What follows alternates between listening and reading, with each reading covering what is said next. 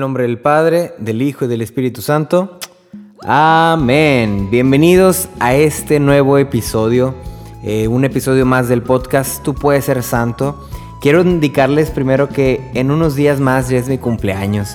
Nuevamente, para quienes están escuchando aquellos primeros episodios del 1 al 8 aproximadamente que voy anunciando mi cumpleaños, bueno, en este, en este episodio también lo anuncio.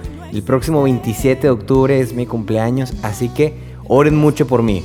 Pero aparte de, ser mi, cumpleaños, se cumple algo bien bonito, porque eh, la próxima semana es un año, un aniversario de que saqué el episodio que se llama Radical, que es un episodio muy chistoso, pero también muy importante para mí, eh, especialmente por la anécdota que viene al inicio. Algunos acordarán de esa anécdota, ¿no? Cuando los policías me persiguieron, cuando fui envuelto en crímenes, en delitos. Bueno, este, sí, no, sí, pero no, tienes que escucharlo. Este, entonces ya se va a cumplir un año de ese episodio que se llama Radical. Y la verdad es que me animé y voy a hacer una serie que también se va a llamar así, se va a llamar, bueno, eh, Ser Radicales. Y va a estar inspirada en tres personajes bíblicos. Yo sé que ustedes tienen muchos personajes bíblicos, ¿no? Que pudieran eh, o que quisieran que les compartiera, pero yo escogí tres. Y el que vamos a hablar hoy en este día es de Ruth.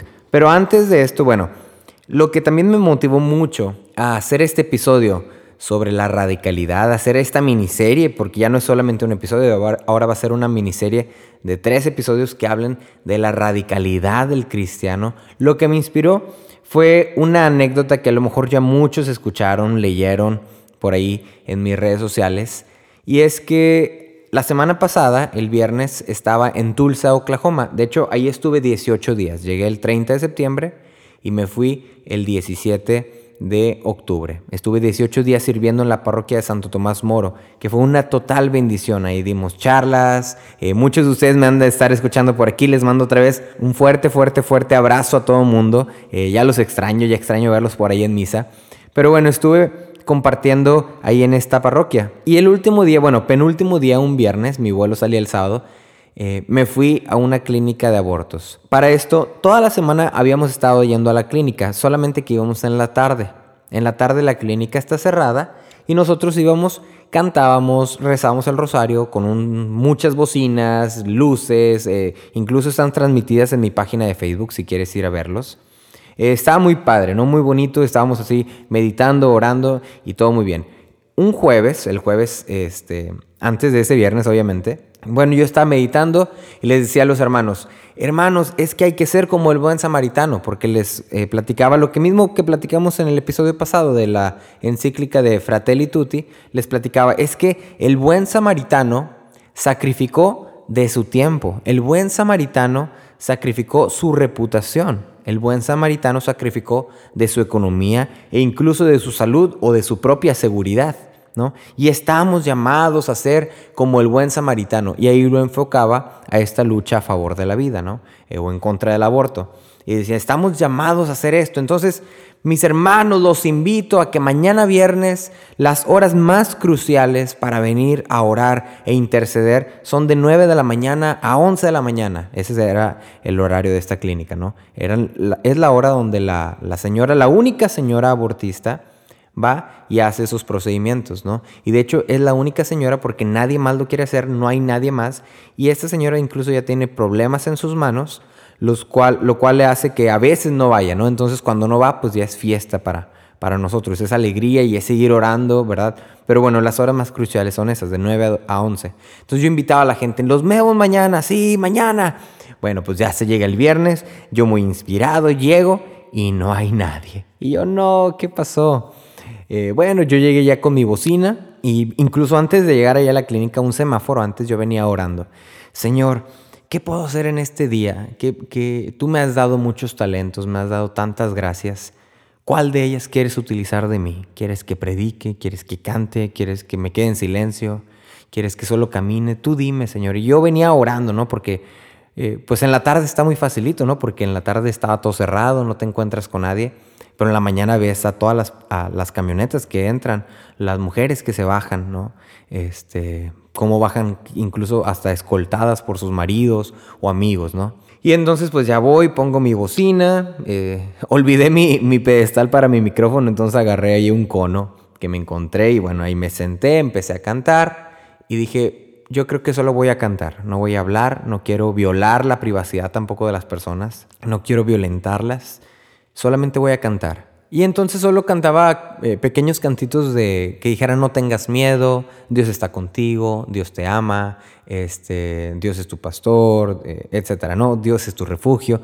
Puros cantos así, realmente no había nada este, confrontativo de que, ¿por qué haces eso? No, no, no, nada, nada. Yo la verdad no quería hacer, no quería incomodar a las, a las personas, solamente quería darles un mensaje de esperanza. Eso era mi, mi motivo, darles un mensaje de esperanza que cuando entraran al estacionamiento pudieran escucharlo a través de la bocina y algo, aunque fueran tres palabras del verso, aunque fueran un corito, se quedara en su cabeza mientras estuvieran dentro en la sala y pudieran cambiar de opinión. Esa era mi, mi la verdad que mi intención. Bueno, pues ya pongo la bocina, eran como las 9.20 y empecé a cantar, ¿no? Una y otra y otra y otra y me voy y luego hacía espacios de silencio y luego cantaba y así, ¿no? Eh, si veía que una persona iba llegando, pues repetía un corito, ¿verdad? Para que eso fuera lo que escuchara y no un puente musical, ¿verdad? Pero e, esa era mi intención. A las diez y media veo que se acerca una patrulla, una camioneta de policía. Se va acercando, se estaciona en el estacionamiento de la clínica abortista, se baja, entra a la clínica, después sale de la clínica con una señora, me imagino que era la, la manager, la, la encargada de ahí, y me apuntan los dos. bueno, me apunta la señora y luego el policía me apunta con, con, el dedo, ¿no? Desde muy lejos, porque olvidé mencionar que frente a la clínica hay un espacio, un terreno muy providencial que la diócesis de, Tulsa compró eh, eh, y le llaman el Jardín de la Esperanza. Entonces, ese pequeño terrenito, muy, muy pequeño, este, es únicamente para, para, la diócesis, bueno, en realidad para todos los cristianos, para estar orando ahí por la vida, ¿no? Entonces ahí podemos estar, podemos rezar, podemos todo, o sea, en ese terreno todo, ¿no? Entonces yo estaba en ese terreno. Y bueno, ya veo que me apuntan y se va acercando el policía y como que lo van parando ciertas personas hasta que finalmente llega conmigo. Y me dice, vengo a platicar, las personas de allá se molestaron y están incómodas porque tú estás cantando. Ellas quieren que apague, que apagues tu bocina, pero yo vengo a mediar aquí y quiero ver si le puedes bajar el volumen. Y yo, ok, claro, le digo, claro que sí, con, mucho, con muchísimo gusto, pero que no estoy en un terreno de la diócesis, un terreno en el cual sí puedo hacer esto. Dice, sí, pero allá es una zona de silencio. Y yo, ok, claro que sí, no se preocupe. Me paré, le bajé unas cuantas rayitas al volumen. Dice, voy a ir al, otro lado de clínica y voy a cerciorarme que se escuche un poco menos, ¿no? O, que ya no se escuche. Bueno, va, se regresa a la clínica, se pone ahí a escuchar, según él, desde la puerta. Se regresa conmigo y dice, no, todavía no, sigue, todavía se escucha. Ok, bueno, eh, entonces déjenme, le voy y le bajo un poco más. Digo, ¿quiere volver a ir a regresar? Mm, bueno, está bien. Va a la clínica, se mete a la clínica. Me imagino que allá como que se sentó o algo lo sigue escuchando y se regresa, ¿no? Y entonces ya me dice en la tercera vez, mira, ¿sabes qué? Ya no te voy a pedir ni que le bajes, no, no, solamente te puedo decir que te voy a te puedo poner un ticket, una multa, porque se está escuchando y estás, eh, el ruido es muy fuerte y que no sé qué. Le digo, pero, pero pues si allá, o sea, ¿cómo me pueden estar escuchando si es un lugar encerrado? Si incluso no, casi no tiene ni ventanas, ¿cómo pueden decir que me están escuchando? Pues yo te escucho desde allá. Le digo, ok, claro que sí. Y en ese momento se acercan otras personas que también estaban orando ahí por la vida y se acercan a defenderme, ¿no? Pero es que miren, la, en la ley no sé qué dice que esto y esto y esto y en la regla. Y entonces este señor se pone un poco grosero con ellas, eh, puras mujeres. Y bueno, dice, bueno, ¿sabes qué? ¿Sabes qué? No le vas a bajar por culpa de ellas, te voy a poner la multa. Y yo, ok, claro que sí, no se preocupe, haga lo que tenga que hacer. Y todos, ay, no, perdón, no, hombre, este, no, nosotros te ayudamos. Digo, no, no se preocupen, es parte de ellos, ya sabía lo que venía. Eso sí me gustaría destacar, eh, para que no se malinterpreten las cosas. En ningún momento discutí con él, ni le falté el respeto, ni le levanté la voz. En todo momento yo estaba sentado con mi guitarra, diciéndole, está claro que sí, entendido, lo haré, etcétera, ¿no? Se va, hace la multa Regresa después de eso y bueno, ya me da la multa por 75 dólares, empiezan todos a abogar ahí, me empieza a explicar cuál es el procedimiento, yo muy amable, me pregunta de mi vida, le doy mis documentos también, le digo, ah, sí, yo soy maestro, yo vengo a cantar, esto y esto, papá, papá, papá, yo soy de Texas, todo así, ¿no? Y al final me dice, mira, eh, te voy a pedir por favor que le bajes. O sea, yo ya no puedo controlar lo que digan ellas, le digo, pero es que ¿cómo puedo diferenciar yo? Si lo que están diciendo ellas es verdad, o sea, que se escucha y no que es mero capricho de que simplemente quieren que me calle. O sea, yo sé que ellas quieren que me calle porque no hace bien para su clínica. Pero ¿cuál es la, ¿cómo puede ser un juicio justo de saber que no se escucha? Y dice, pues yo te escuchaba, mira, te voy a pedir nada más, por favor, porque veo que eres un joven bueno y que no sé qué, que no quiero volver. Si ellas me llaman porque sigue igual de fuerte, yo voy a tener que volver y voy a tener que llevarte a la cárcel. Y yo, ok. Eh, para esto le pregunto, bueno, yo la verdad es conociendo, ¿y qué procede si me lleva a la cárcel? O sea, ¿qué, qué pasa? Que a lo mejor digo, ya me van a poner 10 años de sentencia, o que la verdad yo desconozco todo esto, ¿no? Entonces le digo, ah, dice, ¿qué procede? Bueno, que si yo vuelvo, voy a regresar, te voy a poner las esposas, tu equipo de sonido y todo se va a quedar aquí, Tú me vas a acompañar, te vas a subir a la patrulla, te voy a llevar hasta la estación policíaca, ahí vas a estar unas horas encerrado en la, en la, cárcel, vas a tener que después eh, ir a corte y eh, pagar una fianza, eh, que va a ser mucho más cara que los 75 dólares que te, voy, te estoy poniendo en este ticket, en esta multa. Y me dice, y yo no quiero hacer eso. Dice, yo no quiero volver porque veo que eres un buen chavo, porque no tienes malas intenciones. Te voy a pedir, por favor, que no, que, que no me, ojalá que no me llamen.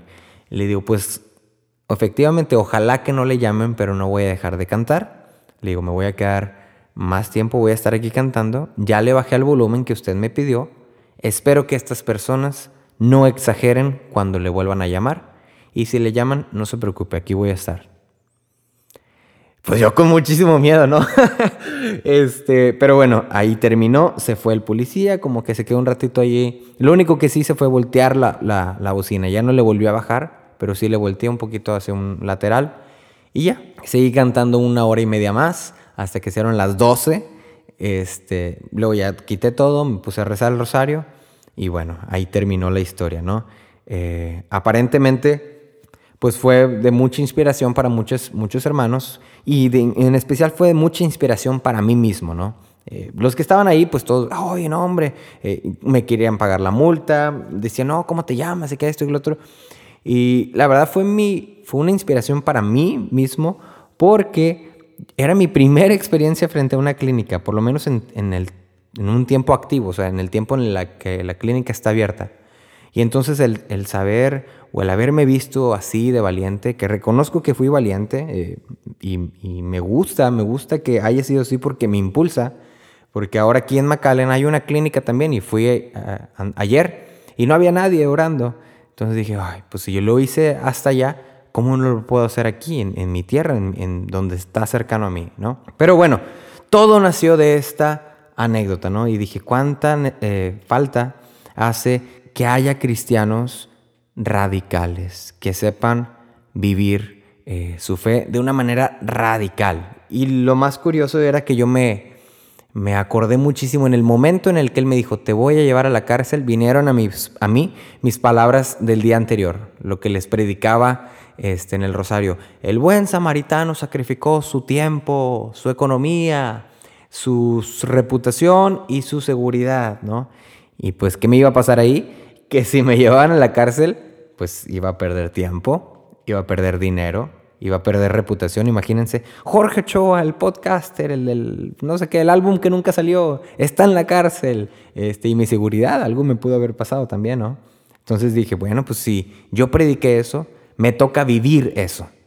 Tengo que ser coherente con lo que vivo y lo que predico, ¿no? Y no lo digo otra vez como para ponerme de ejemplo ni nada, eh, pero eso es lo que me pasó a mí, lo tengo aquí eh, este, fresco, cerca, ¿no? Y bueno, a raíz de eso dije, tengo que compartir, tengo que predicar sobre este tema de la radicalidad. Y entonces vamos a hablar de esta eh, historia de Ruth. Ruth es una mujer ejemplar en el Antiguo Testamento. les voy a contar rápidamente la historia de Ruth. existe una familia que es de Noemí, su esposo y sus dos hijos. El esposo de Noemí se llama Elimelech. Entonces Noemí y Elimelech tienen dos hijos, ¿no? Después de un tiempo muere el esposo, Elimelech. Entonces Noemí se queda viuda con dos hijos. Después, estos hijos se casan. Uno se casa con una mujer que se llama Orfa y el otro se casa con Ruth. Pero después de 10 años, se mueren los dos, los dos hijos. Entonces Noemí se queda sin esposo, sin dos hijos y solamente con dos nueras, con Orfa y con Ruth. Y pues imagínense, ¿no? La vida de una viuda, yo creo que algunos de ustedes deben conocer en su entorno a alguien que a lo mejor ya está, ya falleció su esposo o su esposa es difícil, ¿no? Especialmente para las mujeres, porque a veces el, hombre suele ser el que provee, en, muchas veces, muchas ocasiones, pero en nuestros casos a veces conocemos a mujeres que han quedado viudas, pero que ya tienen sus hijos, que las sustentan, incluso ya tienen nietos. Bueno, en este caso no, en este caso se le mueren los dos hijos y el esposo y solo se queda con las nueras. Entonces Noemí, eh, ahogada en la tristeza, decide regresarse de vuelta a Belén. Y le dice a las nueras, váyanse, gracias por estar conmigo en, mi duelo, pero váyanse, eh, busquen un marido, cásense, tengan hijos, vayan, sálvense quien pueda, básicamente, ¿no? Orfa le dice que no, pero Noemí le insiste, no, sí, vete. Y dice, ah, bueno, y se va, ¿no? Pero Ruth se queda y le dice, y cito, no insistas en que te deje y me vuelva. A donde tú vayas, yo iré. Donde tú vivas, yo viviré. Tu pueblo será el mío, tu Dios será mi Dios. Donde tú mueras, ahí moriré y ahí me enterrarán. Solo la muerte podrá separarnos y si no, que el Señor me castigue. Ese fue como la promesa de Ruth a, Noemí, a su, suegra. Y entonces, bueno, ya se van, se regresan. Eh, incluso Noemí se cambia el nombre a Mara, que significa amarga, ¿no? Porque estaba muy hundida en su tristeza. Después, pues ya empiezan su vida nuevamente, nada más Ruth y Noemí, como amigas, como suegra y nuera. Este, y Ruth se va pues a recoger eh, granos a un campo que, estaba por ahí. Y entonces ella estaba trabajando, estaba recogiendo, cuando de pronto viene el dueño del campo que se llama Boz, eh, con B y con Z, Boz. Y entonces la descubre, le preguntan, oye, ¿quién es ella? No, pues esta es la mujer de, la, nuera de, Noemí, está recogiendo aquí. Y entonces se le acerca y le, dice, oye, este, gracias, te voy a ayudar. Y dice, ¿cómo me puedes ayudar tú si yo soy extranjera y que no sé qué? Y entonces vos le dice, es que he escuchado lo que has hecho por tu suegra Noemí. Y es, es, digno de aplaudirse, de alabar. O sea, le dice, lo que estás haciendo es una obra de misericordia buenísima. Cuenta conmigo, puedes aquí recoger todo el grano que quieras, incluso le voy a decir aquí a los trabajadores que te ayuden, que te echen la mano, todo esto, ¿no? Y entonces ya, incluso le invita a comer y ya después regresa a su casa, ¿no? Ruth, pues contenta, le, platica a Noemí, fíjate que fui a tal, este, a tal lugar eh, y este lugar pertenece a una persona que se llama Vos, es un hombre muy bueno, muy trabajador. Y Noemí dice, ah, pues fíjate que Vos es nuestro pariente. Y algo que se acostumbraba antes era que cuando moría el esposo tenía que haber un pariente redentor, es lo que sí le llaman, ¿no? Un pariente que fuera el más cercano, que se casara con esa mujer y, bueno, eh, la ayudara a salir adelante, se hiciera cargo de la familia y todo eso, ¿no? Y entonces, pues Noemí eh, va con Ruth y le platica, oye, pues vamos a hacer un plan, mira, tú vas a hacer esto, cuando veas eh, a vos que ya está durmiendo después de comer, después de la cena, perdón, y que ya tomó y que hizo esto, tú sin que nadie te vea, ve, haz esto y acuéstate a sus pies, ¿no? Ruth, muy obediente, le dice, claro que sí, así lo haré. Entonces va en la noche, eh, encuentra a vos dormido y se, y se duerme ahí a sus pies. Vos se despierta porque tenía fríos y la ve, ¿qué estás haciendo aquí? Y entonces pues yo, ya Ruth le platica, oye, es que pues quiero ver si tú te puedes casar conmigo. Básicamente, ¿no? O sea, quiero ver si tú puedes hacerte cargo de nuestra familia, que no sé qué. Ah, claro que sí, pero dice, eh, yo con mucho, mucho gusto lo puedo hacer. Sin embargo, hay un pariente antes que yo que tiene el derecho. Eh, él es más elegible de, ese derecho antes que yo, ¿no? Entonces tengo que hablar con él. Pues al día siguiente ya va, habla con este señor, le dice, oye, ¿quieres comprar las tierras de la, la viuda Noemí? Ah, sí, claro que sí, no, fíjate que muy bien. Dice, pero si las compras te tienes que casar también con su nuera Ruth. Ah, uy, sí, ¿sabes qué? Eso sí que no, porque yo ya tengo no sé qué, bla, bla, bla. Ok, bueno, hacen un, trueque ahí, un, pacto, se, se, pasan la chancla, literal, se pasan la chancla, la sandalia. Y bueno, entonces ya vos decide casarse con Noemí.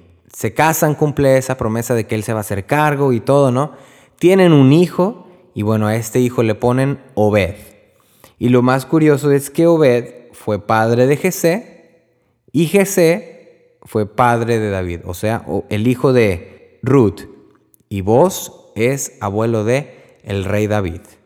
Y ahí, ahí termina la historia, ¿no? Esa es la historia radical de Ruth. Una mujer leal, una mujer que se entregó a su suegra, una mujer que obedeció, una mujer que fue trabajadora, una mujer que fue humilde. Esa es la historia de Ruth. La verdad es que es muy, muy corta. Solo son cuatro eh, capítulos. Eh, muy, muy cortos también. De, hecho, tú lo puedes leer en cualquier ratito. En unos 15 minutos puedes leerlo todo. Pero es bien interesante la vida de Ruth. Porque como este, se pudo haber ido como la, la otra no era, como Orfa. Pero no, dijo, ¿sabes qué? Yo me voy a hacer cargo de ti. Yo te voy a amar. Tu Dios va a ser mi Dios. Tu pueblo va a ser mi pueblo. Yo, me, yo voy a estar contigo todo el tiempo que sea necesario. Y eso es bien impresionante. Es una manera de vivir radicalmente. Ahí, ¿Se acuerdan que el episodio pasado hablábamos de, de tener compasión y no de tener lástima?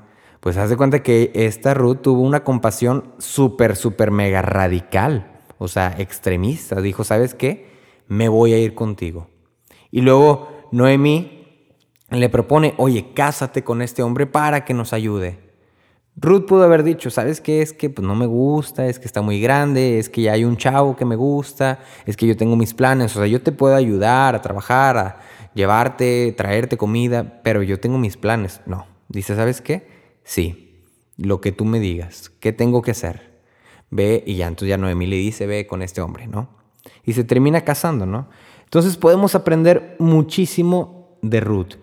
Yo creo que la historia de Ruth actualmente, ante tanto movimiento eh, feminista y demás, pudiera parecer la historia de una mujer que fue, digamos, como dicen así en el, meme, víctima del patriarcado, ¿no? Que tuvo que hacerse sumisa a un hombre que incluso ella le pidió matrimonio a su, pues, a quien, con quien quería casarse, ¿no? A vos, ¿no? Pero la verdad es que no, la verdad es que es una mujer súper ejemplar, una mujer totalmente leal, trabajadora, fiel, que incluso vos la llama mujer virtuosa. Y ese, ese término de mujer virtuosa es un término muy, muy, muy importante para los judíos. Mujer virtuosa, ¿dónde la hallaré? ¿Dónde la encontraré? Es, es un pasaje, ¿no? Y así le llama, mujer virtuosa. O sea, tú eres lo que todo mundo busca, aquí está, tú lo eres. Ruth, mujer virtuosa, ¿no? Entonces de ella podemos aprender la lealtad a su suegra, la bondad, la compasión. Podemos eh, aprender también que es una mujer virtuosa, trabajadora, que le echa ganas, que este, se compromete, que obedece. Es una mujer humilde, muy, muy humilde. Nunca le, le restregó en la cara a Noemí, oye, pues yo te estoy ayudando, oye, pues tú también, échame la mano y que no sé qué. En todo momento le dijo que sí. ¿Qué me vas a pedir? Claro que sí, con mucho gusto. Esa, esa es Ruth.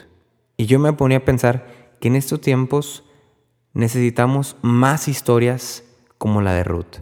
Historias de mujeres aguerridas. Y este, este episodio no solo porque habla de Ruth va dirigido únicamente a las mujeres, también habla hacia los hombres, habla en general. Eh, todos necesitamos vivir esta radicalidad, que esta radicalidad nos puede llevar a ser santos. Es el, lema de este podcast, ¿no? De que tú puedes ser santo. Y una manera es siendo radicales, muy radicales, siendo congruentes con lo que predicamos, con lo que vivimos, con lo que profesamos, ¿no? No ser light. ¿no? Hay algo que le llaman ahorita es católico light, ¿no? Que son los que de repente van a misa, que este, sí, hacen oración, que les gusta ahí poner frasecitas bonitas en, en el Facebook, en el Instagram, pero ya, hasta ahí. En realidad no hay un compromiso, ¿no? Que incluso Eh, a lo mejor somos católicos, pero la verdad, soy católico, sí, me gusta, pero la verdad yo estoy a favor del aborto. O soy católico, pero yo quiero, eh, estoy a favor del matrimonio igualitario. Soy católico, pero yo no creo en el Papa. El Papa, no, hombre, y los dineros y no sé qué tanto.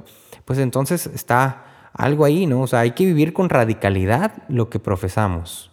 Hay que, hay que vivir con un, eh, compromiso, ¿no? Con de una manera muy aguerrida. E incluso acabamos de ver cómo incendiaron este templo, esta iglesia en el país de Chile, ¿no? Y bueno, yo creo que a nosotros nos toca ser aguerridos, ser valientes. Por eso empezaba con la anécdota esa de, del viernes pasado, donde fui a la clínica, ¿no? Eh, yo sabía que podía ir a la cárcel y, lo vi muy cerca, de verdad, vi muy cerca ir a la cárcel, pero yo dije, pues yo quiero hacer lo que se, lo que se tiene que hacer, o sea, es parte de, no, no he sido llamado para menos. O sea, el mismo Jesús lo dice, el mismo este, San Pablo. ¿Cuántos, ¿Cuántos no han ido a prisión? Y, es, y está bien, es parte de. Pero muchos a veces no queremos aceptar como esta parte de la fe. Solamente lo bonito, los retiros, los bailes, la música, este, las alabanzas, los mensajes por, en las redes.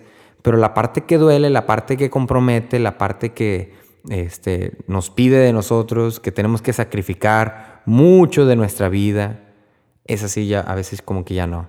Y es esa parte en la que tenemos, la que nos hace ser radicales, el sacrificar de nosotros, el vivir, el dar todavía más. Hay un, un término muy bonito en la espiritualidad ignaciana que es el, el magis, el magis, que es dar el más, lo más más, ¿no? Señor, quiero más amarte, quiero más servirte, quiero más conocerte, ¿no? Entonces, el magis se aplica para esto, ¿no? O sea, quiero hacer más por ti, quiero vivir más radical. Si ya sirvo, si ya hago oración, bueno, quiero hacer algo más, que no me quede estancado, ¿no? Y es el caso de Ruth. Ruth dijo, bueno, quiero dar más. Voy a, voy a irme contigo. Es más, que Dios me castigue si no cumplo mi promesa de morir a tu lado, de ser sepultada donde tú eres sepultada, de estar contigo todo el tiempo, que tu Dios sea mi Dios. Es una frase muy buena. Estamos llamados, así como ella, a sacrificarlo todo. Y aunque sea, ella lo hizo por la suegra, ¿no? Eh, yo me imagino que había un cariño especial también de por medio, ¿no? Eh, tú lo puedes hacer por incluso por alguien que no conoces, o por tu hermano, o por tu papá, o por tu mamá, o por tu novio, o por alguien, ¿no? O en, estas decisiones de, que tenemos en el día a día, tomarlas con radicalidad. Ojo, radicalidad no significa o no es eh, sinónimo de ser eh, impulsivo o ser aventado, ¿no? Radicalidad no significa eso. Ojo, porque cuando otra vez poniendo el ejemplo de la anécdota, cuando el policía me dice, puedes ir a la cárcel, lo pensé, ¿ok? Medité las cosas, dije, ok, si voy a la cárcel, ¿qué puedo hacer? Entonces no fue un impulso de que sí, no pasa nada y después, ay, no, es que mejor lo hubiera pensado bien. No, no, no. Fue algo premeditado y que incluso desde que les digo que venía en el semáforo, ya venía pensando, y si me pasara algo, y si de repente vinieran y me echaran spray en la cara, o sea, ya venía pensando en todas esas cosas, ¿no? Entonces, radicalidad no es un sinónimo de impulsivo, no es un sinónimo de ser aventado, es pensar bien las cosas y con plena conciencia y con mucho amor comprometerse, actuar por amor a Dios, por amor al hermano. Eso es ser radical. Radical no es impulsivo.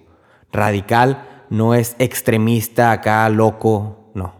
Radical es con plena conciencia de mis decisiones, decido tomar esto, decido sacrificar esta parte, decido darme, entregarme, decido dar más, más de mi vida.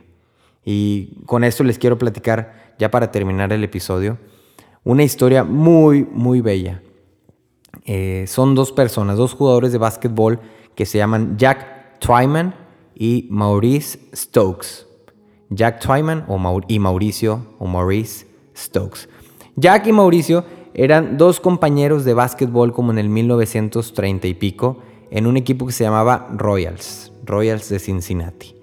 Y entonces, bueno, eran muy buenos jugadores, pero en realidad Maurice o Mauricio era todavía un mejor jugador, era muy, muy talentoso, pero demasiado talentoso. Jack era bueno, eh, pero él no como clavaba, ya ven que brincan, brincan a veces y como clavan la, la pelota, ¿no? Bueno, él no era muy talentoso en eso, pero era un jugador promedio, era bueno. Pero Mauricio era un talentazo, era una estrella, ¿no? Y entonces de repente están jugando en un partido y Mauricio brinca, mete el, el balón, hace lo que le llaman el clavado, y entonces muy violentamente se cae de espaldas, se pega en la cabeza, en la nuca contra, contra el suelo. Y pues todos impactados, ¿no? ¿Qué pasó? Está ahí como un minuto, reacciona, lo ayudan ahí entre los doctores, le, ayudan y todo bien. Sigue jugando el partido, no pasó nada. Días después, eh, van en el avión, tienen que aterrizar porque eh, Mauricio se estaba sintiendo muy mal. Llega al hospital y lo declaran en estado de coma a Mauricio, a Maurice. Y entonces, bueno, pues ya Mauricio se queda en, estado de coma, empiezan ahí a tratarlo rápidamente, todos estos eh, procedimientos, y después de, unos días lo declaran que tiene parálisis cerebral o encefalo, no sé qué, encefalotopía, algo así, no sé cómo se diga. Este, de modo que quedó totalmente paralizado y lo único que podía hacer era eh, parpadear. Era lo que podía hacer Mauricio, ¿no? Y entonces, pues en ese momento, pues es una noticia sorprendente para todo el mundo. Incluso en ese mismo tiempo, el equipo donde ellos dos estaban jugando tiene que ser vendido, ¿no? Y había algo muy interesante que como no sabían qué iba a pasar con Mauricio, dice, si vendes el equipo con Mauricio, el precio es de 225 mil dólares. Si lo vendes sin Mauricio es de 200 mil. Entonces prácticamente Mauricio pues ya no tenía equipo, o sea, definitivamente lo iban a vender sin él, ¿no? Y entonces imagínense él paralizado, quién se iba a hacer cargo de él, no tenía familia, no nada. Eh, y entonces ahí es donde entra Jack, Jack Twyman, su compañero, que él no fue responsable de nada, él simplemente era su compañero, su amigo y cito a Jack que dice en una entrevista, algo se tenía que hacer y alguien tenía que hacerlo. Yo era el único y entonces me convertí en ese alguien.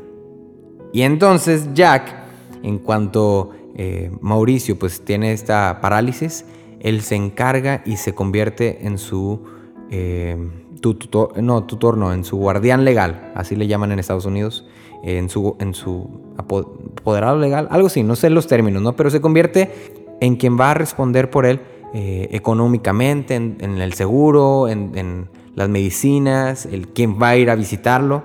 Jax hace cuenta que lo adopta, por así decirlo, ¿no?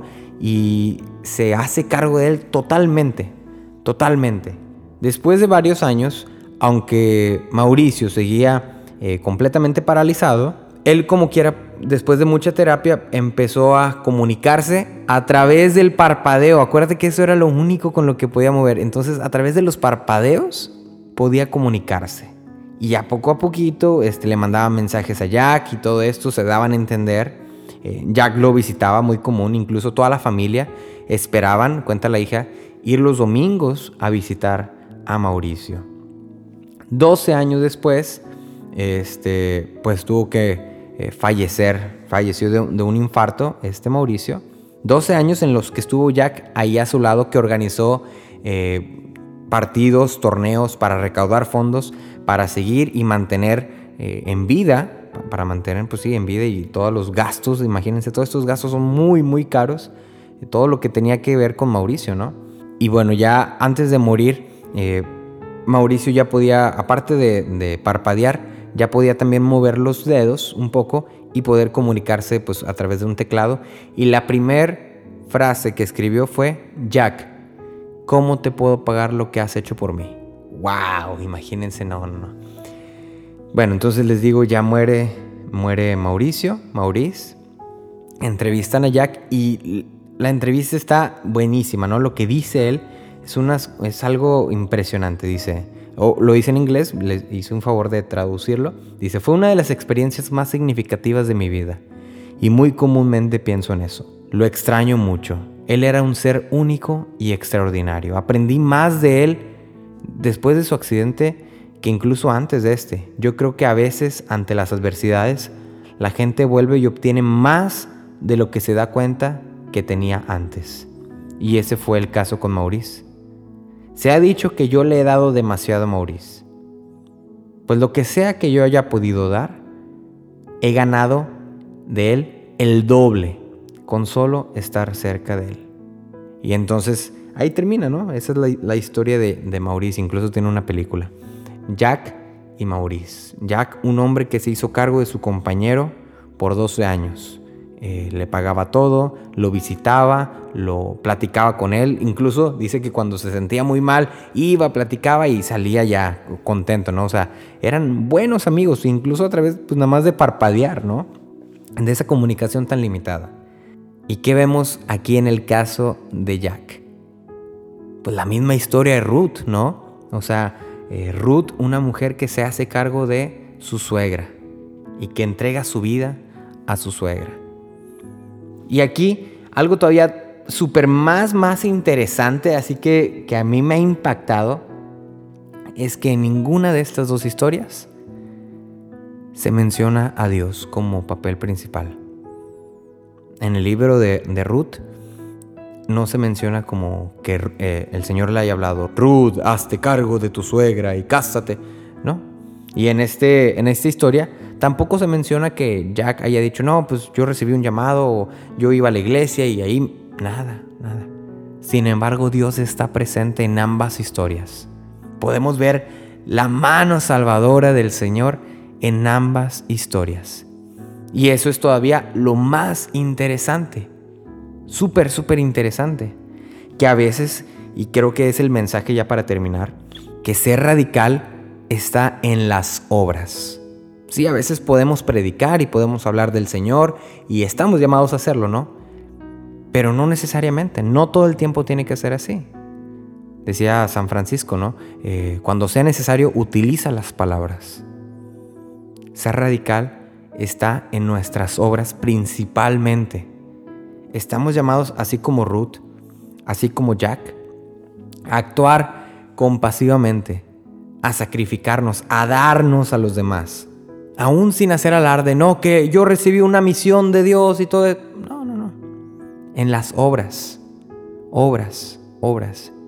Y a través de las obras podemos ver que en ambas historias estuvo Dios presente. En la historia de Ruth, como al final del hijo de Ruth y de vos sale la descendencia de Jesús. Jesús es hijo de David, o sea, es del linaje de David. David es nieto de Obed el hijo de Ruth y de vos. Vemos cómo ahí está la obra de Dios. Ahí, así, secreta, misteriosamente, ahí va, actuando. Moraleja o final del aprendizaje es entregarnos completamente a los demás, total y enteramente a los demás.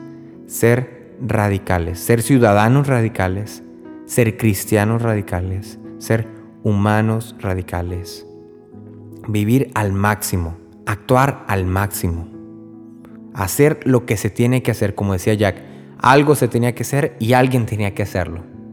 Bueno, igual nosotros. Cuando hay algo que hacer, hacerlo. Y ser nosotros quienes lo hagamos. Radicalmente. Acuérdense, radical no es sinónimo de impulsivo es con plena conciencia y con mucho amor y compasión, adopto y me comprometo, actúo. Amén. Pues la invitación es esta, que vivamos radicales, que por amor a Dios, por, en este caso nosotros sí tenemos a, a Dios nuestra vida y vivimos y todo esto, bueno, con este amor de Dios que ya hemos recibido, que sea el mismo que nos impulse a vivir de una manera radical y a entregarnos a todos y todas en este mundo, todos por igual, completa y enteramente, y siempre dar el más, el magis, el máximo. Amén, amén. Pues bueno, hasta aquí este episodio. Espero que hayamos aprendido algo. Acuérdense que van a ser tres episodios. eh, de tres personajes bíblicos y también con historias excepcionales. Y básicamente ese va a ser el mensaje, aprender a vivir con radicalidad. Pues me queda nada más decirles que la próxima semana cumplo años. este, no, pues síganme en mis redes, apoyen, compartan estos episodios, por favor. El mejor regalo que me pueden hacer es compartir estos episodios y, no por, por, éxito mío ni nada, sino porque pues ese es mi propósito, llegar a, a, las personas, llevar el nombre de Jesús a muchas personas y que a través de estas palabras, estos chistes, estas anécdotas, estas historias, Jesús pueda entrar en la vida de cada uno de nosotros, como lo hace en mi vida. ¿Ok? Entonces es el mejor regalo que pueden hacer por mí. Lo hacemos para salvar almas, para llegar a corazones. De verdad no, les digo, el, el, podcast no paga, no nada, no recibo dinero ni nada. Entonces, eh, esto es una, es una obra muy limpia, muy pulcra. Y pues les pido mucho eso, mucha oración y que me ayuden compartiendo el podcast al máximo. Yo lo mando como a casi 500 personas ya en mi WhatsApp, ¿no? Entonces ustedes pueden mandarlo al número que ustedes quieran. Todas las personas que se les antoje, ahí mándenlo. Síganme en mis redes. Sigan mucho la página de Facebook, está muy activa. Ahí está Adriana compartiendo y todo el rollo, ¿no? Ahí también hacemos videos en vivo. Sale, pues que sigan teniendo una excelente semana. Aquí estamos cualquier cosa, eh, orando por ustedes y espero que también estén orando ustedes por mí. Sale a vivir radicales, a predicar el Evangelio, a ser impulsados por el amor de Dios en todos y en todas, para que en todo podamos amar y servir. Amén. Dios les bendiga.